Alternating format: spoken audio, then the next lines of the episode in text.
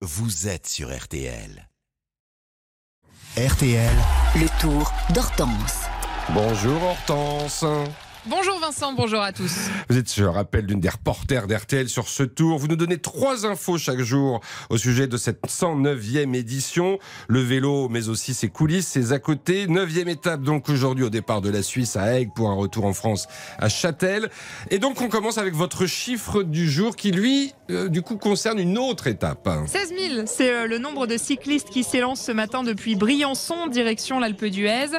C'est ce qu'on appelle l'étape du Tour. Chaque année, une des étapes de la grande boucle est ouverte euh, aux amateurs. Et ici, c'est ce parcours mythique que le peloton empruntera jeudi qui a été choisi. Alors, qu'est-ce que ça fait d'être dans la peau d'un coureur du Tour? J'ai posé la question à Thomas. Il a 38 ans et a grandi en région bordelaise en regardant le Tour avec son grand-père. C'est euh, peut-être l'étape alpine que préférait mon grand-père. Venant du sud-ouest, on était très très Pyrénées, sauf pour euh, l'Alpe d'Huez. Et donc, euh, dès que j'ai vu que ça arrivait à l'Alpe d'Huez, je me suis dit que c'était le défi parfait. Pour lui, aucun objectif de temps et il en est sûr, il ira jusqu'au sommet. J'appréhende le truc euh, de manière très calme. C'est très très rare de rouler sur des routes fermées, euh, surtout sur ce parcours-là. Lothar et le Galibier, Croix de Fer et derrière l'Alpe d'Huez, donc euh, c'est que du mythique pendant toute la journée. Et pour se préparer, Thomas a fait beaucoup de home trainer et pour cause, il habite en région parisienne et niveau dénivelé, c'était parfois compliqué. Il faut monter quand même, hein, l'Alpe d'Huez. On en vient à votre supporter du jour, justement, direction l'Amérique du Sud. Oui, de la Colombie, le pays de Nairo Quintana. Régulièrement euh, sur les routes, on croise ses supporters avec euh, leur drapeau. Comme Cecilia, elle était euh, devant le bus de l'équipe de son idole, Arkea Samsic, avec à ses côtés son papa, Alfonso, venu spécialement de Bogota. En fait, c'est mon cadeau d'anniversaire. Il y a 80 ans et son rêve, c'était venir suivre le tour.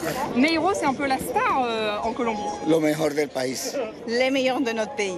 Pourquoi porque es el deporte que más satisfacciones nos ha dado en la vida, mucho más que el fútbol. Les Colombiens, on adore parce que ça nous a donné beaucoup de satisfaction, plus que les- le football. Il peut m'apprendre à dire euh, les Colombiens adorent le cyclisme.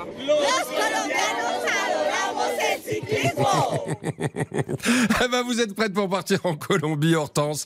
Allez, on finit avec votre rustine du jour pour l'équipe euh, Groupama FDJ. hein. Et notamment pour euh, Thibaut Pinot, double coup dur hier pour le franc-comtois, décidément euh, malchanceux Vincent. Avec une première chute à 45 km de l'arrivée, il se relève avant de recevoir un coup de poing involontaire hein, de la part d'un membre d'une autre équipe qui tendait une musette à un coureur. Un peu plus tôt, c'est son coéquipier David Godu qui était tombé en début d'étape. Un Tour de France sans chute, c'est compliqué. Vous vous poserez la question à tous les coureurs, je pense des coureurs, ils vous diront, je suis au moins tombé sur tous les Tours de France que j'ai fait au moins une fois. Si c'est notre journée un peu pourrie du Tour, parce qu'il y en a toujours une, franchement, moi je signe direct, on perd pas de temps, il n'y a pas de bobo. Tout le monde était euh, à son niveau, donc, euh, donc RS. Alors, y aura-t-il pire journée de la poisse, Vincent? Il reste euh, 13 étapes pour le savoir. Ouais, bah, on n'est pas pressé pour eux en tout cas. Merci Hortense Crépin. On vous retrouve évidemment demain. Même heure, droit, même heure. Cette neuvième étape, elle sera à vivre toutes les demi-heures sur RTL dès le départ. Et puis votre rendez-vous, c'est 18h30 avec le Club Jalabert.